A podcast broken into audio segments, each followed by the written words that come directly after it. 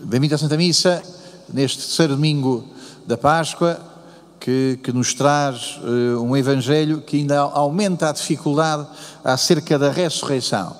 Uh, Jesus ressuscitou, uh, não reencarnou, hoje é preciso fazermos a distinção destas coisas, porque muitas vezes já não temos a catequese, já não chegaram ao, ao mundo em que estamos, chegaram muitas influências de outras coisas. A reencarnação quer dizer que isto nunca mais acaba, quer dizer que uh, a gente anda sobe e desce. Umas vezes uh, aparece, apareço eu, depois desapareço eu, depois vai aparecer outra coisa que já não sou eu, mas que ainda me recorda o que eu sou. A reencarnação é qualquer coisa que não tem nada de cristão. A reencarnação é um castigo continuado. Uh, portanto, há muitos maus que vão continuar a ter muitas dificuldades pelos séculos e pelos milénios afora, e, portanto, há um clube de alguns bons que vão ter muita sorte, mas há multidões que vão ter muito azar. A reencarnação significa que isto desaparece e vai aparecer eh, muito à frente, e, e portanto, como em tempos ouvi uma vez na, na rádio, o, o, o, cúmulo do azar na reencarnação é a pessoa que depois eh, vai reencarnar no trem de aterragem de um Boeing 647. Fez tantas maldades que eh, ainda vai ter que levar em cima com toneladas e toneladas. Nós não acreditamos na reencarnação, nós acreditamos na ressurreição.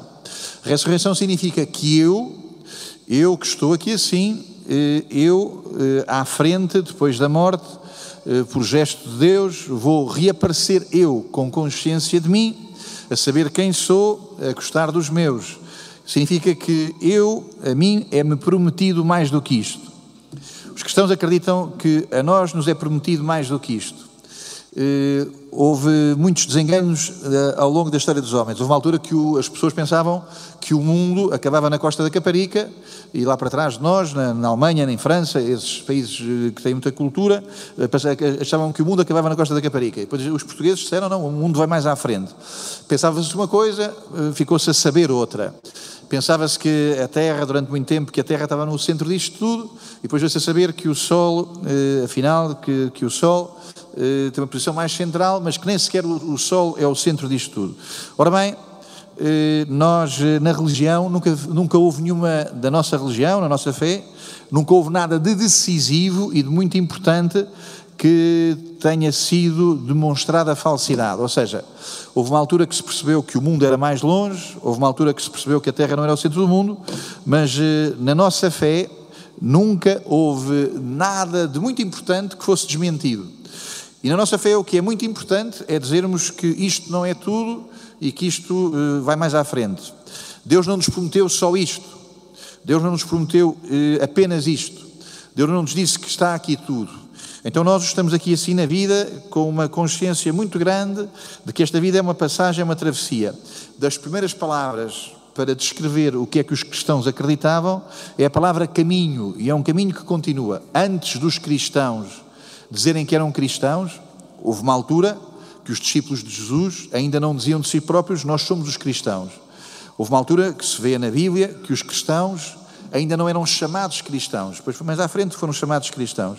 Então, o, dos primeiros nomes que os cristãos deram a si próprios foi este que aqui está hoje: os que seguiam no caminho. Então, nós seguimos um caminho eh, que é um caminho que se vê aqui uma parte e é um caminho que vai depois eh, mais além o viático. Os padres, quando a pessoa está, o prior, quando a pessoa está muito doente e está muito velhinha, e está, está, está muito doente e está numa situação muito crítica da sua existência, eh, e o padre era chamado para levar o viático.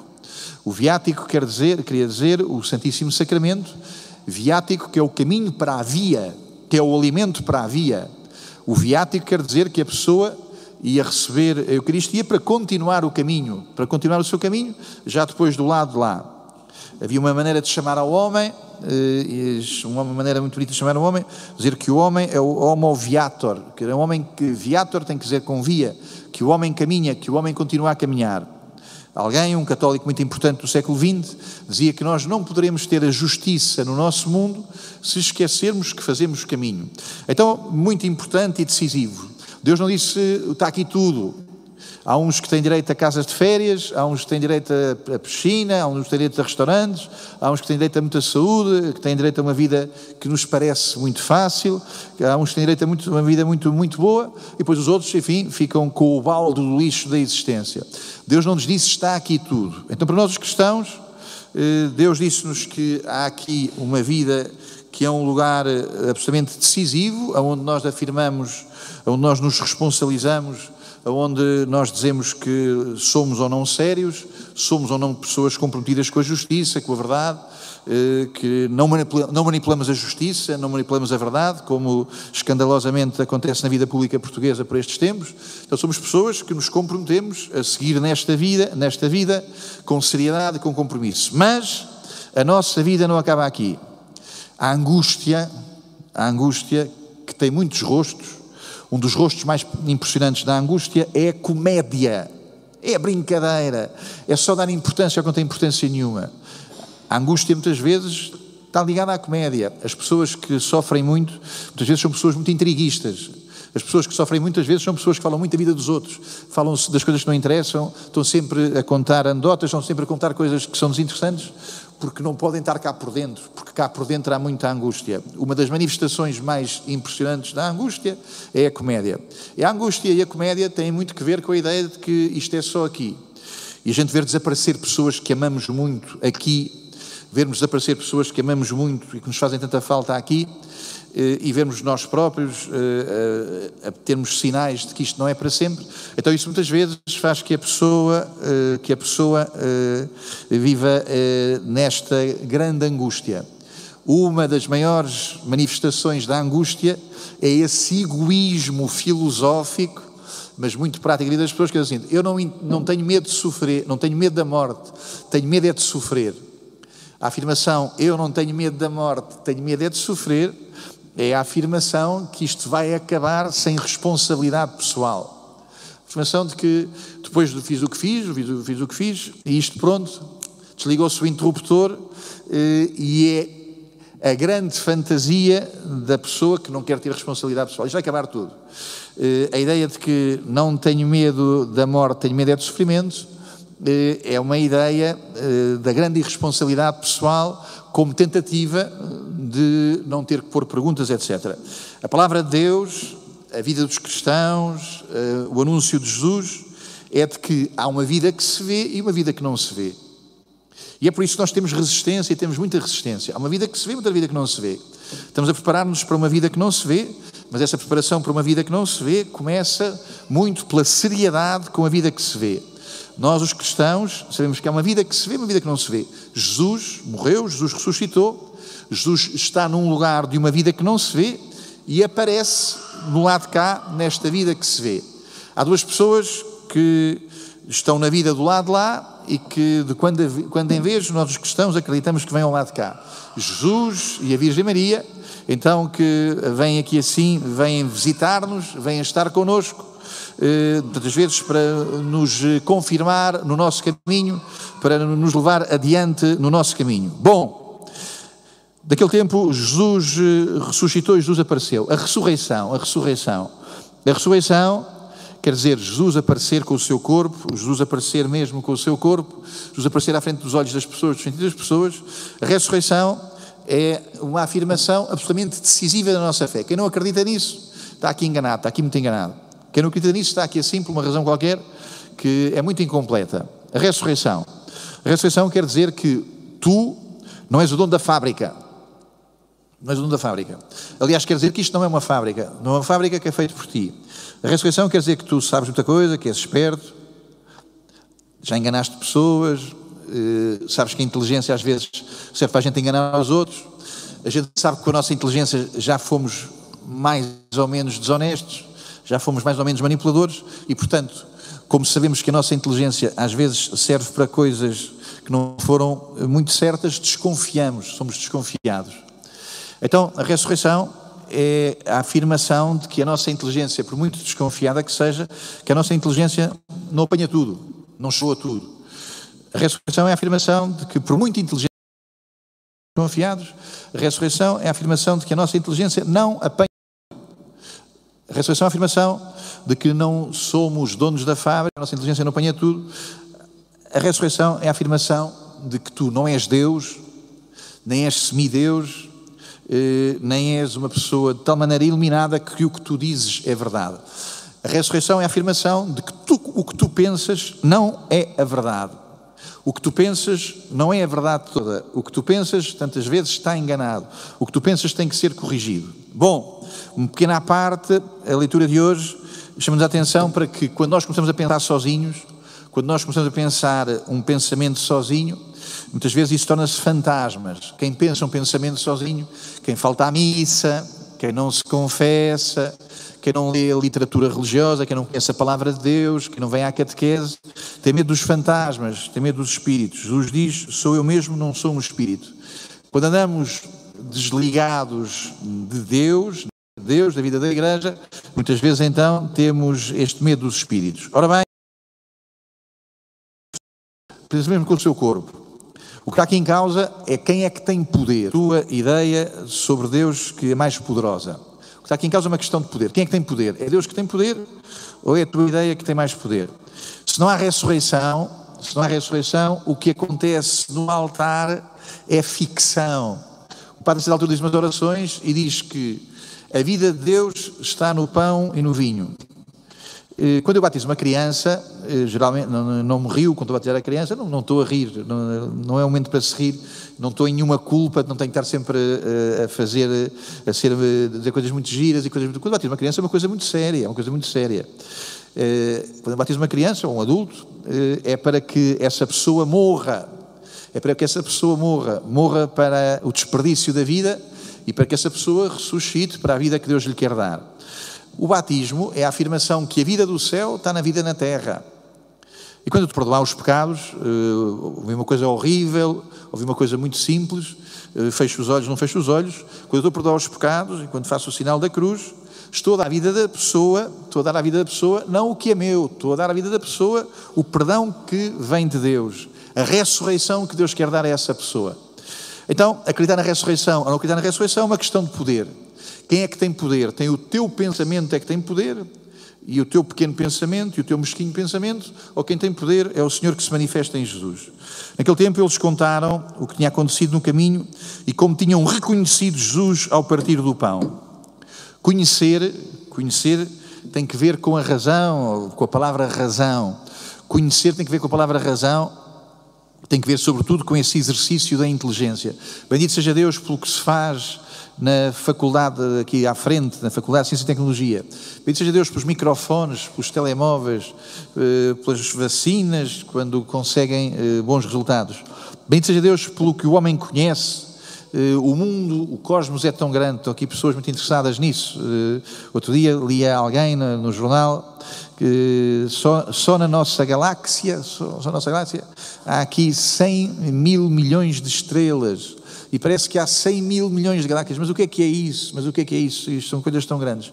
Bendito seja Deus pelos homens que conhecem essas coisas, pelos homens que têm essas competências. Os discípulos contaram como tinham reconhecido Jesus. A razão permite conhecer as coisas de fora. A razão, a inteligência permite conhecer as coisas de fora. E mesmo quando são coisas muito pequeninas, quando são nanodimensões, que é o nome que se usa para as coisas mais pequeninas de todas, são coisas de fora. São coisas que podem ser medidas, são coisas que podem ser controladas. Então os discípulos contaram o que tinham acontecido, o que tinham acontecido no caminho e como tinham reconhecido Jesus.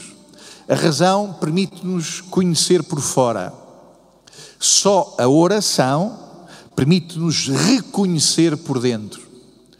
A razão permite-nos conhecer por fora, bendito seja Deus pelo uso da razão. Mas reconhecer, ter o conhecimento íntimo, ter o conhecimento da intenção, é qualquer coisa que só nos é permitido quando temos vida de oração. A razão é qualquer coisa que fazemos, uh, uns mais, outros menos, consoante tenhamos mais inteligência, mais competência, uh, uns mais e outros menos. Outra coisa é este reconhecimento. Reconhecer significa que aceitamos, aceitamos o que Deus nos disse. Não comerás da árvore da ciência do bem e do mal, não traz a pretensão de ter um conhecimento total das coisas, não terás a intenção de seres tu o centro, o centro da sabedoria das coisas, aceitarás que para teres os sabores essenciais, eh, tens que os receber de mim, tens que os receber da dádiva que eu faço. A ressurreição. A ressurreição significa que o homem não é o centro do mundo, significa que o que nós sentimos, o que nós sentimos, o que nós pensamos, o que nós experimentamos, o que nós já sabemos, o que nós já acumulamos, isso tudo não é tudo. A ressurreição significa que o homem não é o centro do mundo. Então os discípulos, eh, para além do que conheciam, chegaram ao reconhecimento. O reconhecimento é fazer caminho com Jesus. É fazer caminho com Jesus. Bom, já estou, estendi muito, eh, avanço para eh, três coisas últimas. A primeira coisa que queria dizer é a importância que tem neste Evangelho o facto de Jesus apresentar as suas mãos e os seus pés. Por duas vezes se diz que mostrou-lhes as mãos e os pés, eh, não mostrou o rosto. Talvez eh, que este mostrar das mãos e dos pés tenha que ver com o facto de nas mãos e nos pés haver o, o sinal da cruz. Estava lá os cravos, estava lá o sinal da cruz. Portanto, eh, naqueles lugares que deviam demonstrar a morte, o Senhor dá o sinal de uma potência maior. Sempre que há um grande bem, sempre que o bem ganha o mal, sempre tu que eras escravo, eras escravo do sei lá do quê, tu sabes do quê, eu também às vezes sei do quê, tu que eras escravo e quando se vê que das tuas mãos e dos teus pés e da tua ganância e da tua maldade e da tua perdição saiu vida, então isso é sinal de que aconteceu ressurreição. O Senhor quer-nos ressuscitados.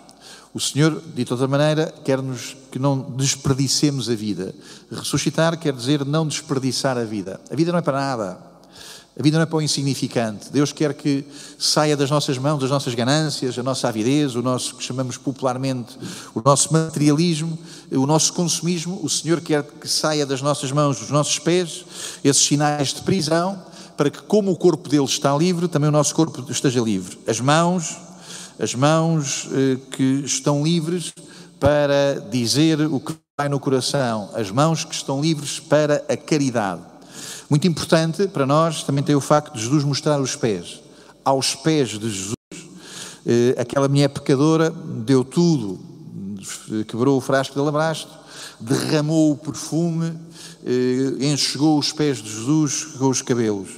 Os pés, quer dizer, este reconhecimento que na matéria, este reconhecimento de que no que pisa o sol está a santidade de Deus. Os pés de Jesus é toda a vida dos sacramentos, os pés de Jesus é todas estas coisas que acontecem e que na sua insignificância e que na sua simplicidade são para nós os sinais da autenticidade da presença de Jesus conosco.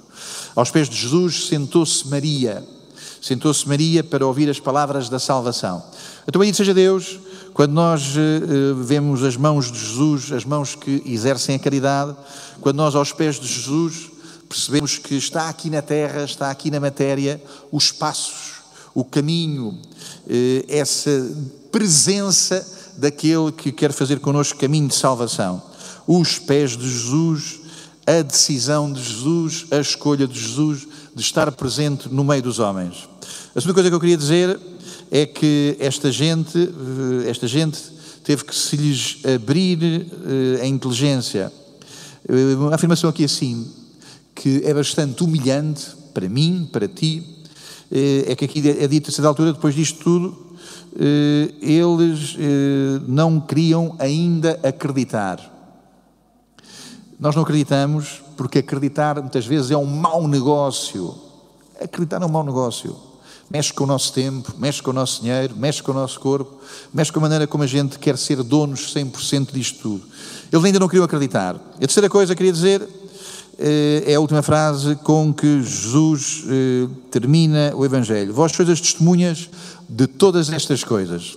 Está aqui muita gente, está aqui os, os amigos acólitos, estão aqui as pessoas mais velhas, esta pessoa que enviou, esta pessoa que tem este grande sofrimento da família, esta pessoa que está muito doente, estão aqui todos. Vocês, vocês todos são testemunhas destas coisas. Então Jesus disse só os que são muito bons, os que são muito inteligentes, os que são, eh, têm muita saúde, os que estão na força da vida, é que são testemunhas destas coisas. No reino de Deus não há desempregados, no reino de Deus não há desempregados. No reino de Deus, quem quiser, há 100% de emprego. No reino de Deus não há reformados, não há reformados.